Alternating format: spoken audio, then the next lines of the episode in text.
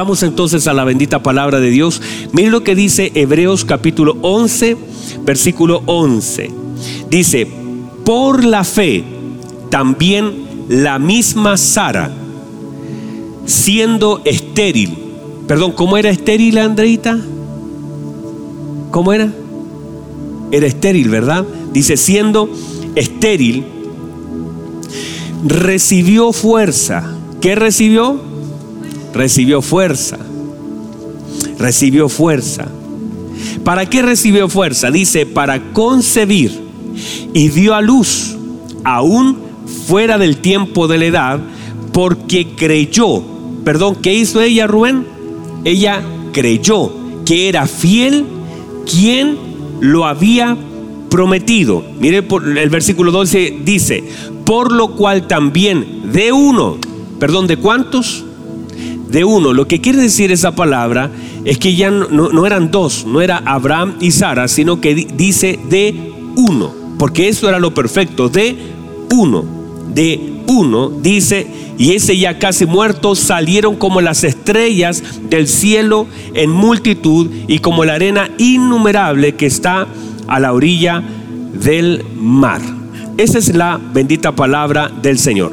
Entonces, hemos establecido la trascendencia de la fe y cómo nuestra fe agrada al Señor. Y en este camino que el Señor nos permite, llamado vida, porque la vida en sí es un camino, debemos entender que lo importante no es lo que el Señor necesariamente nos da de aquello que pedimos, sino cuánto nosotros agradamos a Dios en el camino que el Señor nos permite andar. Hemos establecido que la fe no tiene ni reemplazantes ni tampoco sustitutos. Nada puede reemplazar la fe. Hay personas que dicen, no, pero el Señor sabe y el Señor conoce. No, es que nada reemplaza la fe. No hay ninguna cosa que pueda reemplazar o alguna excusa para no usar lo que el Señor nos ha dado. Usted no puede esconder lo que el Señor le ha dado. Entonces, el fin de nuestra vida no es alcanzar algo, sino glorificar al Señor y agradar a aquel que nos alcanzó. Hemos establecido que la fe no se trata de pedir, aunque también se debe pedir con fe. Pero no es solamente para pedir, es mucho más trascendente que eso. Entonces, hemos entendido lo siguiente, por favor, póngame atención a lo siguiente. Eh, no recibimos la fe como el elemento que tenemos para pedir todo lo que queramos, en ningún caso, sino que tenemos la fe como un elemento para estar alineados a su voluntad. Porque no recibimos algo de acuerdo a las necesidades que tenemos, sino que recibimos de acuerdo a la fe que tenemos y esto alineado a su voluntad. O sea, yo puedo tener una necesidad y a pesar de que tenga una necesidad, esa necesidad no, Dios no va a contestar de acuerdo a las necesidades que tenga. La Biblia dice, la Biblia dice que Dios conoce mi necesidad. Pero no quiere decir que esa necesidad necesariamente sea lo que yo creo que necesito. Aunque suene como un juego de palabras. O sea, que Dios conozca mi necesidad no quiere decir necesariamente que lo que yo necesito sea lo que Dios sabe que yo necesito. En ningún caso. Entonces, mire lo que dice la palabra del Señor. Dice Filipenses 4:19. Usted lo sabe, dice mi Dios. ¿Quién, perdón? Mi Dios. Yo no sé el suyo, pero el mío sí. Dice, suplirá todo lo que os falte conforme a qué?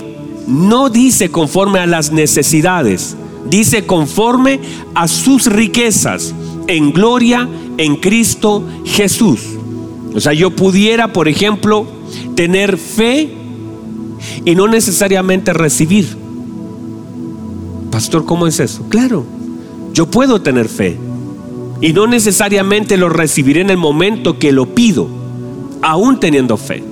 O sea, la fe y el tiempo son cosas completamente diferentes. Por ejemplo, el Señor está caminando y de pronto ve una higuera y usted conoce la, historia porque el día, el día miércoles, perdón, la predicamos. Y el Señor dice que maldijo esa higuera, le habló esa higuera para que nadie más comiera fruto. Y aunque soltó la palabra en un momento, la evidencia de su fe fue al día siguiente. Quiere decir que muchas de las cosas que nosotros podemos hoy hablar, podemos creer, no necesariamente las vamos a ver reflejadas en el mismo momento en que la palabra es soltada de fe. Por ejemplo, otra cosa importante es que uno podría tener fe y no necesariamente recibir lo que cree que puede necesitar, porque la fe no nos es dada como un elemento solo para pedir aquello que necesitamos sino para incluso soportar aquellas cosas que no han de cambiar. Puedo tener fe y nunca necesariamente recibir aquello que yo pido. Por lo tanto, la fe y la necesidad, hay un elemento que pueden unir estas dos cosas, la fe y la necesidad. Ya conozco la necesidad y ya tengo fe. Pero para que estas cosas puedan trabajar juntas es necesaria la voluntad de Dios. La voluntad de Dios es, el elemento que hace que mi fe esté alineada con las necesidades que Dios quiere suplir. O sea, me quiero explicar con esto y póngame atención para que no se, no se pierdan esto. Cuando mi necesidad es la necesidad que Dios quiere suplir, entonces la fe hace su trabajo. O sea, la necesidad que yo tengo, Dios también está queriendo entregarme eso, esa necesidad que yo tengo y lo que Dios quiere hacer, se tiene que activar a través de la fe. O sea, o sea, que mi necesidad sea lo que Dios quiere que sea mi necesidad. No es otra forma. No es que para mí, no, pastor, es que yo necesito un, un no sé, un, reloj. Yo necesito eso. No, eso es lo que usted quiere. Cuando mis necesidades están alineadas a la voluntad del Señor, por ejemplo, ¿qué dice el apóstol Pablo? Cuando Pablo está en la cárcel junto con Sila, usted va, usted va a notar que ninguna parte de la escritura dice que el apóstol Pablo oró para salir de la cárcel. La pregunta es, ¿por qué no oraba para salir de la cárcel? Él adoraba en la cárcel, no oraba para salir.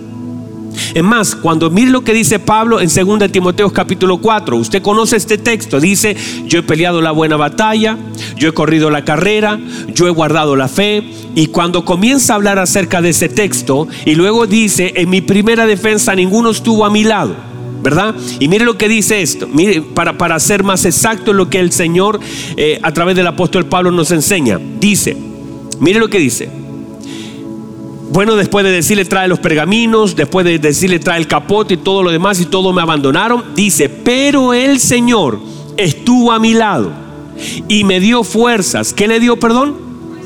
Le dio fuerza, lo mismo que le dio a Sara.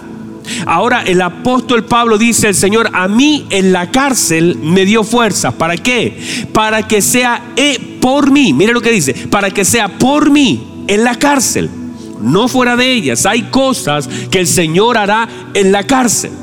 Hay cosas que Dios hará en la tormenta. Hay cosas que Dios hará en el valle de sombra. Hay cosas que Dios hará en el valle de muerte. Hay cosas que Dios no te sacará de la cárcel, sino que hará algunas cosas en la cárcel. O sea, hay escenarios los cuales no van a cambiar, pero Dios, a pesar de ese escenario, también se va a glorificar en él. Entonces, mire lo que dice, para que por mí sea cumplida la predicación. Mire lo que él dice. Para que por mí, o sea, estoy aquí, estoy preso, la gente me abandonó, la gente me dejó, la gente se burló de mí, el carcelero me, humilló, me ha tratado mal. Pero mire lo que dice, para que por mí sea cumplida la predicación y que todos los gentiles la oyesen. Note, así fui librado no dice de la cárcel, dice así fui librado de la boca del león. Y el Señor me librará de qué? De la cárcel, no, de toda obra mala. Y preservará y me preservará para su reino celestial. A Él sea la gloria por los siglos de los siglos. O sea, Él no está diciendo, estoy orando para salir, sino que entiendo que el Señor me ha librado de la boca del león, me ha librado del carcelero, me ha, librado del mal, pero en realidad, aunque me ha librado, hay cosas de las cuales todavía estoy, pero Él me está preservando, aún en esta cárcel, el Señor me preserva. Usted tiene que entender que el Señor aún le está preservando en aquellos lugares donde pueden ser incómodos, pueden ser difíciles y a los cuales nosotros queremos salirnos de ellos. Pero el Señor en la cárcel está cumpliendo su palabra. En la cárcel aún te está librando. En la cárcel te está usando para que otros puedan oír el mensaje. En la cárcel te está preservando para su reino celestial. O sea, quiere decir que hay puertas que no se van a abrir y aunque queramos y lloramos y lloremos, no se van a abrir, pero el Señor aún en ese lugar lo usará para preservarte y para cumplir su propósito. O sea, hay cosas que no se abren, pero aunque no se abran, Dios las usa para que Él sea glorificado y para que yo también sea perfeccionado por medio de aquello que vivo. Diga amén, diga gloria a Dios, diga aleluya. Miren lo que qué tremendo es esto. Él no está orando para salir. Él está entendiendo lo que vive y entonces dice, "El Señor me librará." ¿De qué? Sé que el Señor me librará. Pero dice de toda obra mala. No dice de la cárcel, dice de toda obra mala para preservarme. Porque en realidad no siempre el Señor nos va a sacar de un lugar. Cuando nosotros nos solamente toda nuestra fuerza está enfocados en tratar de salir de un lugar, y estamos empeñados en movernos de un lugar que no necesariamente sea cómodo. Pero Dios quiere cumplir su propósito en nosotros en ese lugar y en el momento que el Señor quiere entonces las puertas se abren. De hecho, note por favor en Hechos capítulo 2, Hechos capítulo 12. Hechos capítulo 12, la Biblia dice que Jacobo y Pedro fueron encarcelados. Jacobo, a Jacobo lo mataron. Pero la Biblia dice que Pedro estaba encarcelado y mira lo que dice la escritura. Y la iglesia hacía oración por él sin cesar. Pero no, no, no dice ahí que estaban orando para que él saliera. Es más, tal vez ni siquiera estaban orando para eso. ¿Por qué? Porque cuando él salió, ellos asombraron.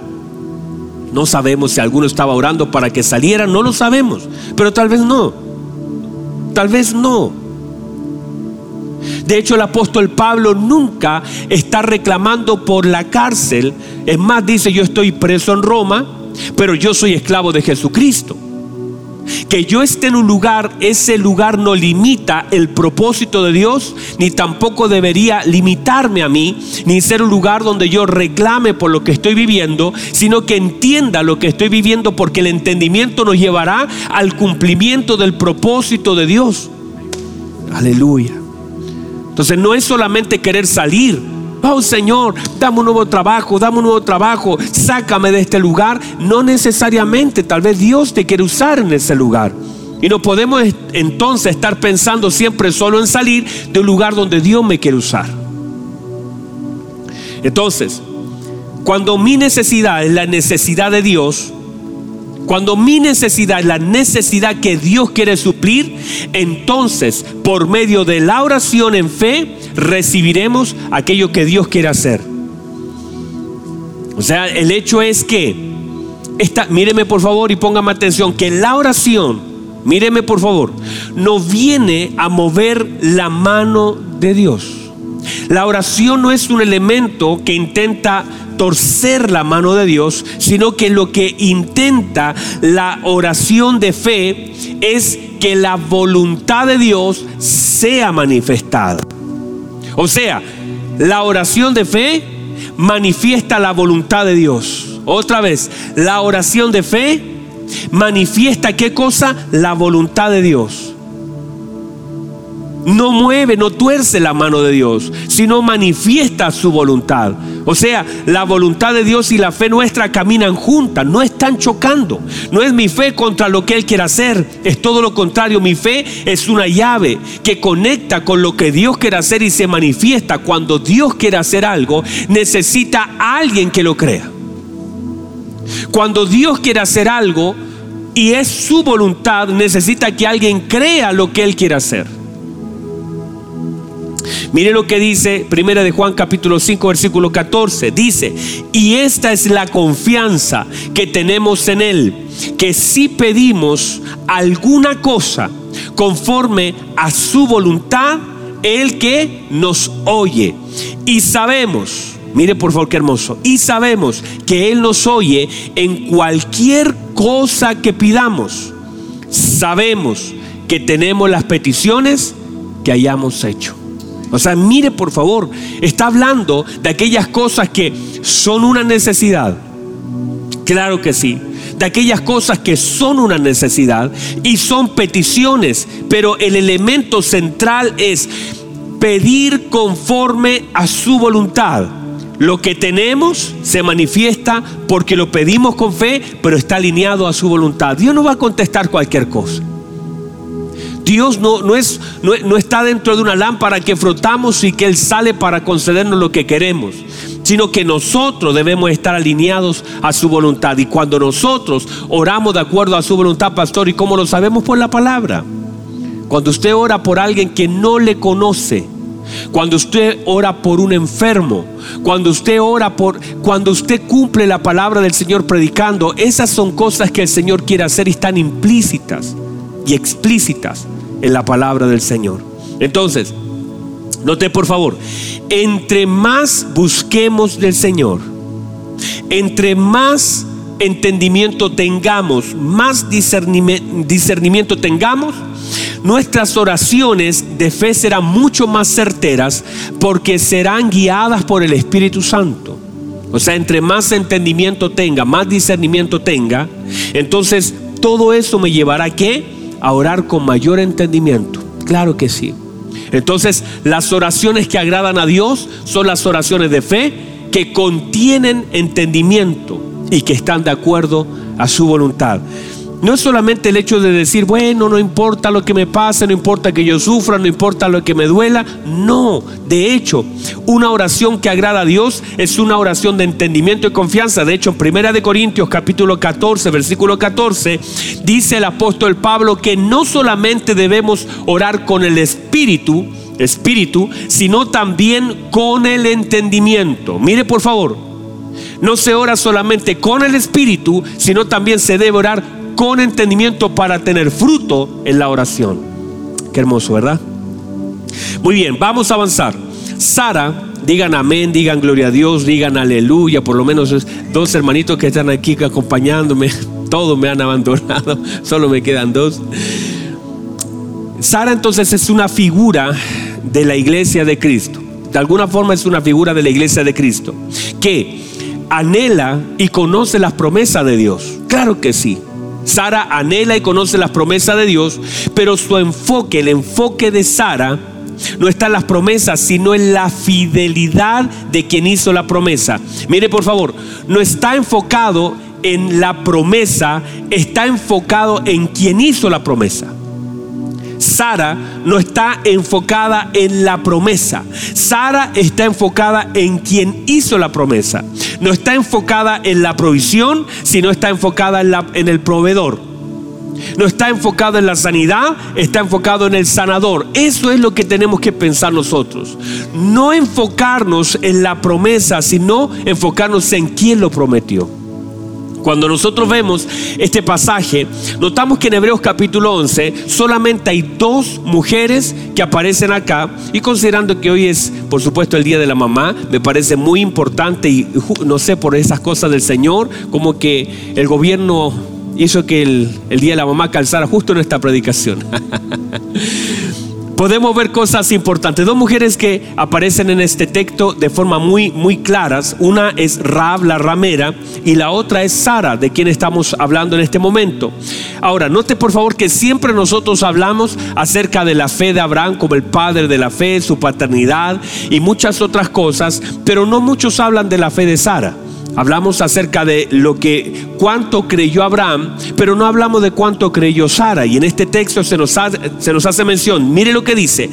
Por la fe, la misma Sara, siendo estéril, recibió fuerzas para concebir y dio a luz aún fuera de tiempo de edad, porque creyó que era fiel quien lo había prometido.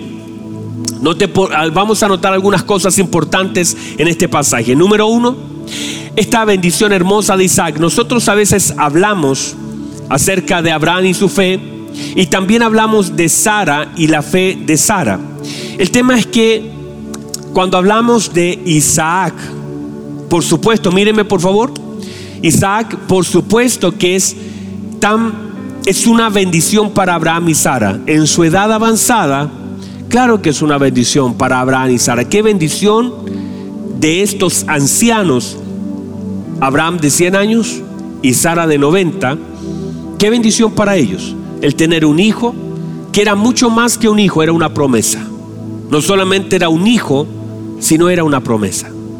Y qué bendición para ellos. El tema es que cuando uno solamente se enfoca en, en la bendición para ellos, pierde de vista la bendición que es para el propio Isaac tener padres que tienen fe. Yo pienso que la bendición de Abraham y de, y de Sara de tener un hijo no es comparable con la bendición de Isaac de tener padres de fe. Qué tremenda bendición para Isaac tener dos padres que le han creído al Señor. Claro que sí. O sea, para nuestros hijos, qué gran privilegio es que nosotros como padres confiemos en el Señor. Entonces podemos nosotros tener muchas cosas como padre para nuestros hijos, una buena cama, un lindo baño, algunas comodidades, un lindo televisor, pero eso no es lo más importante para nuestros hijos. Para nuestros hijos siempre lo más importante será la fe que habita en nosotros y que puede a través de esa fe también honrar y bendecir su vida. De hecho, Pablo a Timoteo en segunda de Timoteo capítulo 1 versículo 4 dice, mire, mire lo que dice el apóstol Pablo, deseando verte al acordarme de tus lágrimas. Mire de lo que se acordaba el apóstol Pablo. Me acuerdo de tus lágrimas. ¿Para qué? Para llenarme de gozo. ¿Para qué? Para llenarme de gozo. Trayendo a la memoria la fe no fingida. O sea, ¿puede haber una fe fingida? Claro que sí. ¿Puedo decir que creo y no creo? Claro que sí. Pero el apóstol Pablo le dice a Timoteo que estoy trayendo a mi memoria tu fe que no es fingida. Mire lo que dice, la cual hay en ti. Pero mire lo que dice aquí, la cual habitó primero. ¿La cual qué? Habitó primero. O sea, la primicia de la habitación de esta fe no fuiste tú, sino que fue tu abuela Loida. Mire por favor, Loida fue la primicia de la habitación de la fe en esa familia. Y luego dice, y luego en tu madre Eunice. O sea, la habitación era la abuela Loida. Y después la fue, no le faltó a la abuela Loida, pero sí se pudo sumar a la vida de su madre Eunice. Y también Eunice fue una habitación de fe. Y mire lo que dice, y estoy seguro, o sea, no, no hay duda, sé que es así, que también esa fe habita en ti. O sea, ¿qué está hablando? De una fe generacional. La primicia fue tu abuela. Tu abuela nunca pensó, Timoteo, que tú ibas a ser una persona tan llena del Señor que iba a estar predicando, levantando iglesia, pero habitó, tu abuela fue la habitación, fue la primicia. Y luego de eso fue pasando generaciones y ha llegado a ti. Entonces, quiero decir que de alguna forma nuestra fe puede también ser un elemento generacional. Diga amén. La fe puede ser un elemento generacional. Así como nosotros podemos transferir a veces temores, fracasos, deudas. Podemos transferir eh, frustraciones. Podemos transferir tantas cosas. Cuanto más nuestra fe, que es más preciosa que el oro, puede también habitar en la vida de nuestros hijos y que nuestros hijos y nuestros nietos terminen siendo una habitación de fe. Qué hermoso una habitación de fe. Que nuestros hijos sean una habitación de fe y no sabemos quién fue. De hecho, en el caso mío, esta fe no habitó primero en mí, habitó en mi abuela. En mi abuela fueron los primeros creyentes de mi familia, fueron mis abuelos. Mi abuelita puntualmente. Y luego se fue transferido a mi mamá, de a mi papá. Y ahora está en mí. Y yo entonces sería casi ese Timoteo, pero ahora tengo que seguir haciendo de mis hijos una habitación de fe. Así también usted puede hacer de sus próximas generaciones una habitación de fe. Mire lo que dice la palabra del Señor. El segundo punto que quiero tocar dice, y Sara recibió fuerzas. Perdón, ¿qué recibió Sara? recibió fuerzas. El Señor le dio a ella por cuanto ella creyó poder. Mire lo que sucedió. La palabra fuerzas en este pasaje es dunamis, poder. Poder quiere decir un poder milagroso de Dios. Entonces cuando el poder de Dios toca a Sara, no está mirando la edad de Sara, no está mirando la condición de Sara. Ese poder se manifiesta por medio del creer. O sea, Sara creyó y el poder la tocó. Y ese poder entonces no estaba limitado al tiempo, no estaba limitado a la condición, tocó y movió todo lo que tenía que mover. Entonces ella recibió y todo lo que ella recibió vino a resolver lo que ella no podía resolver. Ella no podía resolver algo, pero por medio de su fe, el poder. El Señor hizo una promesa, ella cree a quien hizo la promesa y la promesa se activa por medio del poder de Dios. Entonces, el problema del tiempo, del vientre, el problema del esposo, que tenía, que la Biblia dice estaba como muerto, el problema natural de ella, el, todo fue resuelto por el poder de Dios tocando su vida. Entonces mire lo que dice, recibió fuerzas. ¿Para qué? Para concebir, porque el Señor me dará lo que necesito. ¿Para qué? Para Él cumplir su promesa. O sea, el Señor no solamente me da una promesa, sino que me da todo para poder cumplirla. Qué hermoso, hermano. Mire, el Señor me da una promesa, pero no solamente me da una promesa, sino que también me da todo. Él me da todo para que Él pueda cumplir su promesa. O sea, Él pavimenta el camino para que Él mismo pueda cumplir su, promesa en mi vida. Dice la, la, escritura que Sara recibió fuerza porque era lo que necesitaba. O sea, antes de recibir su Isaac, recibió fuerzas. Antes de recibir la promesa, recibió fuerza. Esa fuerza para poder concebir, esa fuerza para poder retener, esa fuerza para poder dar a luz, esa fuerza para poder criar. Todo lo que ella recibió de parte de Dios era lo que ella necesitaba para que la promesa sea establecida. O sea, no es solamente que Dios me da una promesa, sino que me da todo lo necesario para que ella también pueda cumplirse. Entonces, el Señor sabía lo que ella necesitaba. Qué hermoso. Mire lo que ella, ella, su confianza está en el Señor y el Señor la sostuvo en todas las etapas de su vida. Este punto 3 habla acerca de la luz fuera de tiempo por cuanto creyó. Mire lo que dice la Biblia, que dio a luz fuera de tiempo. ¿Por qué? Porque creyó. Note por favor, no dice que dio a luz porque estaba embarazada. Lo lógico que podría decir el texto es, dio a luz por cuanto estaba embarazada. No dio a luz por su embarazo, dio a luz por su fe. ¿Qué quiero decir con esto?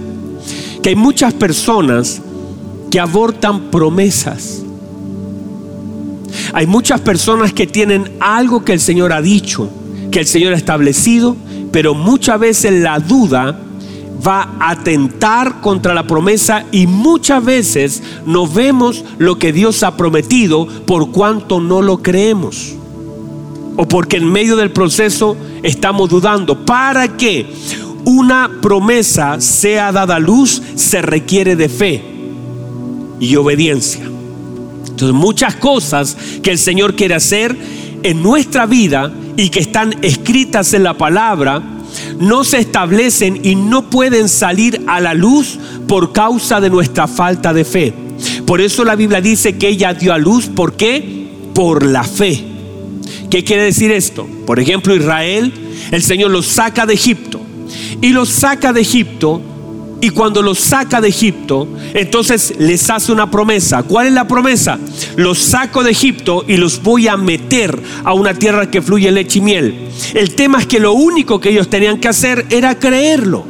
Y ese creer tenía que ir acompañado con la obediencia y con el entendimiento. Pero ellos todo lo que hicieron fue dudar que es muy grande el gigante, que la tierra es muy complicada, que la tierra está habitada. Y lo que ellos trajeron, trajeron a su vida fue duda. Y cuando ellos trajeron duda a su vida, lo que sucedió fue que aunque había una promesa, la promesa requiere de fe para ser establecida en la vida de alguien. Pero hubieron dos, hubo dos que, que sí creyeron.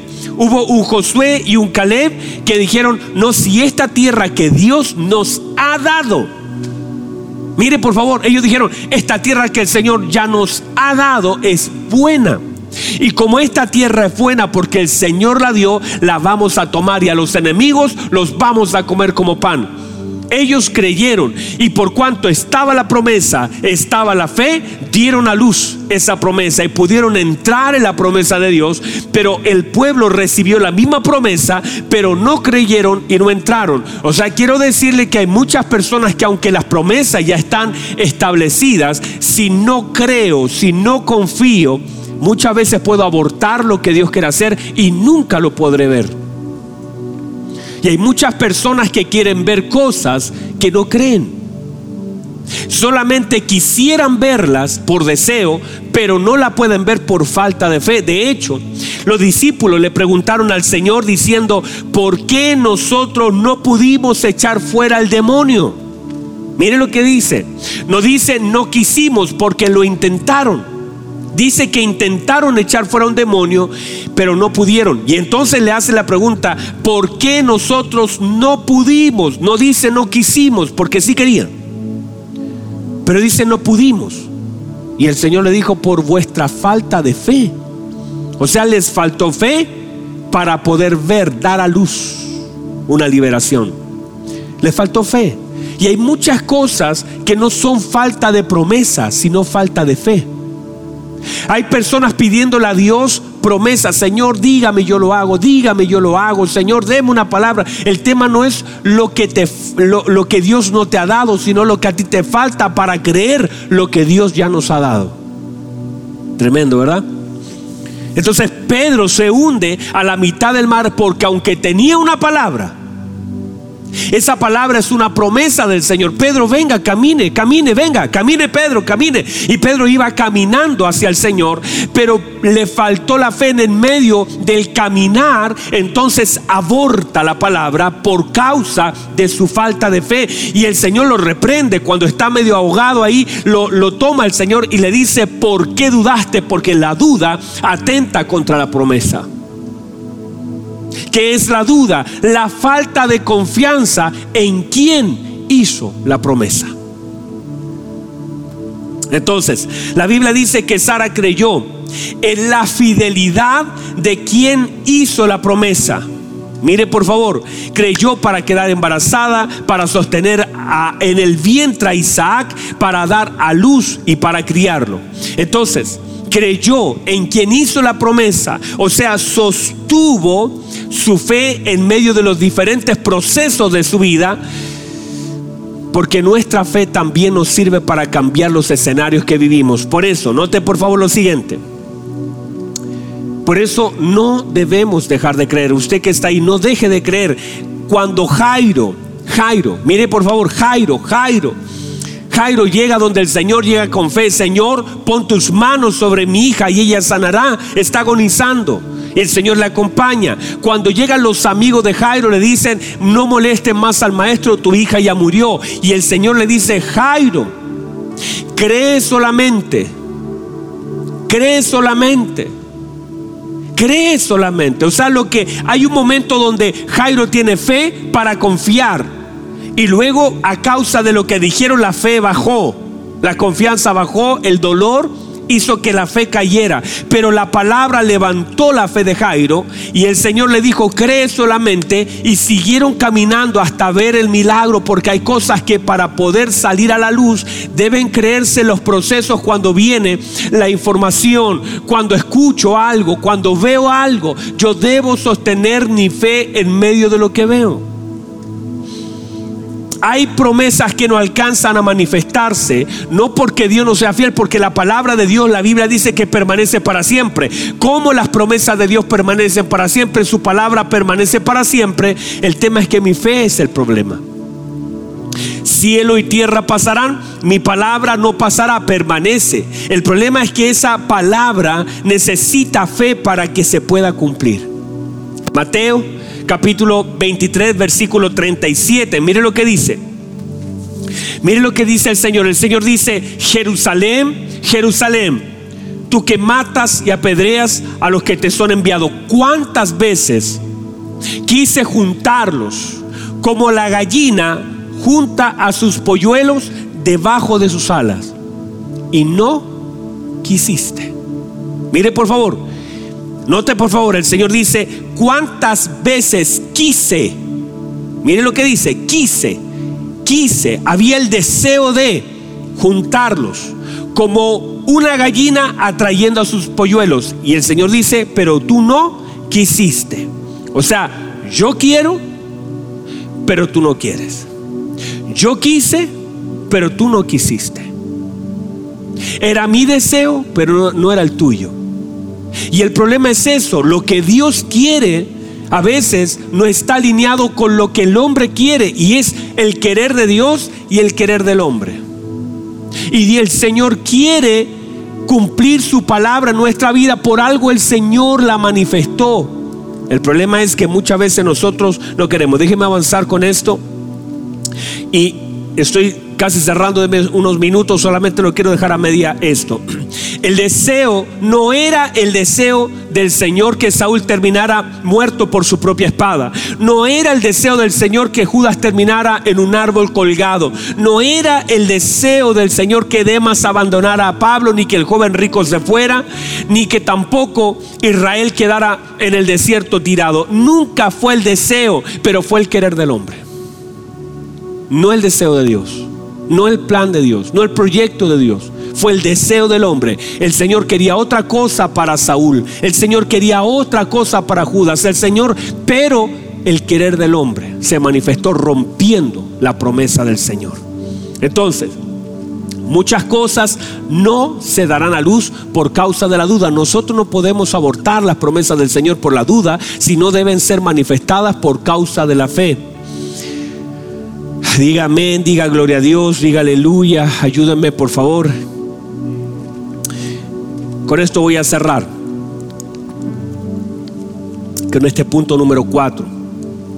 Mire por favor, dice que Sara, dice que, Hebreos dice que Sara creyó que era fiel quien hizo la promesa. Sara pudo dar a luz fuera de tiempo, porque el tiempo no está por sobre la fe. La fe gobierna la materia, el espacio y el tiempo. La fe está por sobre todas las cosas. Entonces, la Biblia dice que Sara creyó que era fiel quien hizo la promesa. Note por favor que el énfasis no está en la promesa. El énfasis está en quien hizo la promesa y esto es importante porque nuestra fe, nuestra fe tiene directa relación con nuestro conocimiento. O sea, la fe de Sara está directamente relacionada con el conocimiento que tiene de quién hizo la promesa. De hecho, mire por favor, nuestra confianza Mire por favor, nuestra confianza está directamente relacionada con nuestro conocimiento. No podemos confiar en quien no conocemos. De hecho, si uno, uno mismo cuando va a comprar algo por internet, ¿qué hace uno? Yo ayer quería comprar algo y yo dije, y, y me dio desconfianza. ¿Por qué? Porque no conozco. Y dije, ¿no será que será, es raro esto, decía yo porque era muy barato el producto para tan buen producto. Y me metí, estaba ahí en un, en un portal y dije, pero esto, esto es muy barato. Y me metí a la página de los que vendían y yo dije, no, me parece raro. ¿Por qué había desconfianza? Porque no los conozco. De hecho, a veces Andreita me ayuda con los niños, ¿cierto? Le digo, hija, cuide un ratito y le puedo encargar mis hijos. ¿Por qué? Porque la conozco. Yo no iría a dejar a mis hijos donde una vecina que no conozco. No dejaría a mis hijos con alguien que yo no conozco porque son mis hijos. Y la falta de conocimiento también es falta de fe y de confianza. Entonces, proporcionalmente, míreme por favor, con eso estamos cerrando. Proporcionalmente, lo que conozco tiene directa relación con la fe. Cuando la Biblia dice que Sara creyó en quien había hecho la promesa, está hablando que su fe está basada en el conocimiento que ella tenía. Quiere decir que a mayor conocimiento tengamos de Dios, mayor fe y confianza tendremos en Él. O sea, a veces no es falta de fe, sino que falta de conocimiento. Cuando la gente dice, pastor, no tengo fe, en realidad lo que me está queriendo decir es, no conozco. ¿Cómo voy a confiar si no lo conozco? Porque en la medida que vamos conociendo al Señor, ¿qué vamos haciendo? Vamos confiando en Él.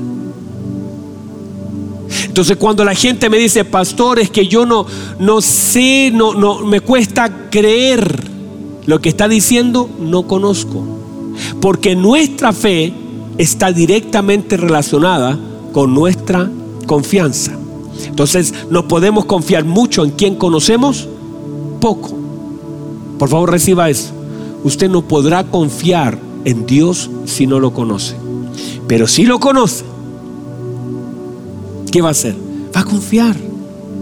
De hecho, cuando el Señor dice, venid todos los cargados y cansados, yo los haré descansar echen sobre mí su Usted no va a poner, no va a depositar lo que usted tiene en alguien que usted no conoce.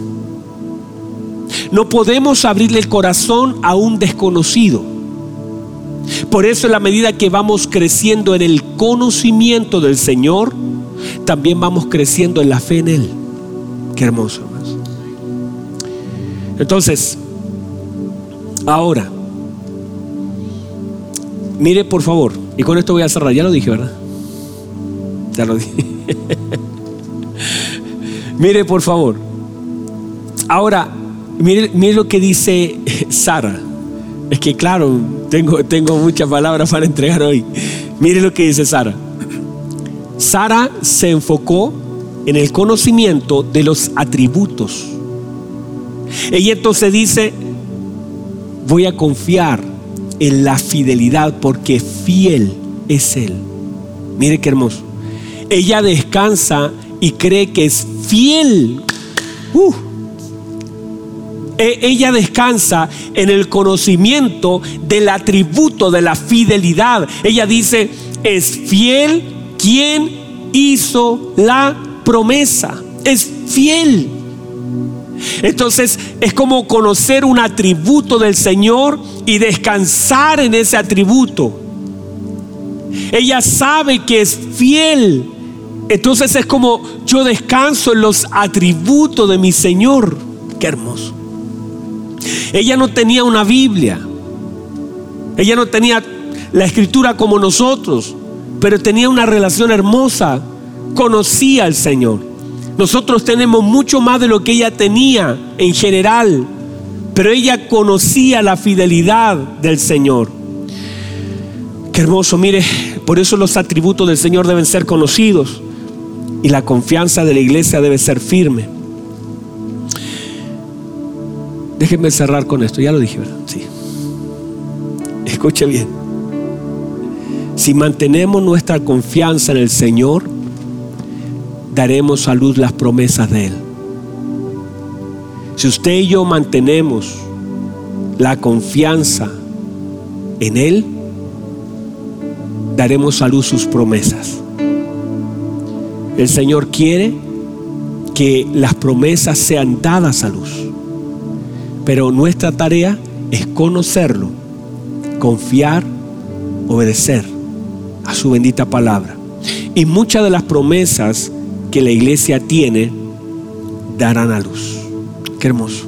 Cierre sus ojos ahí donde está, por favor. Padre, amado Señor.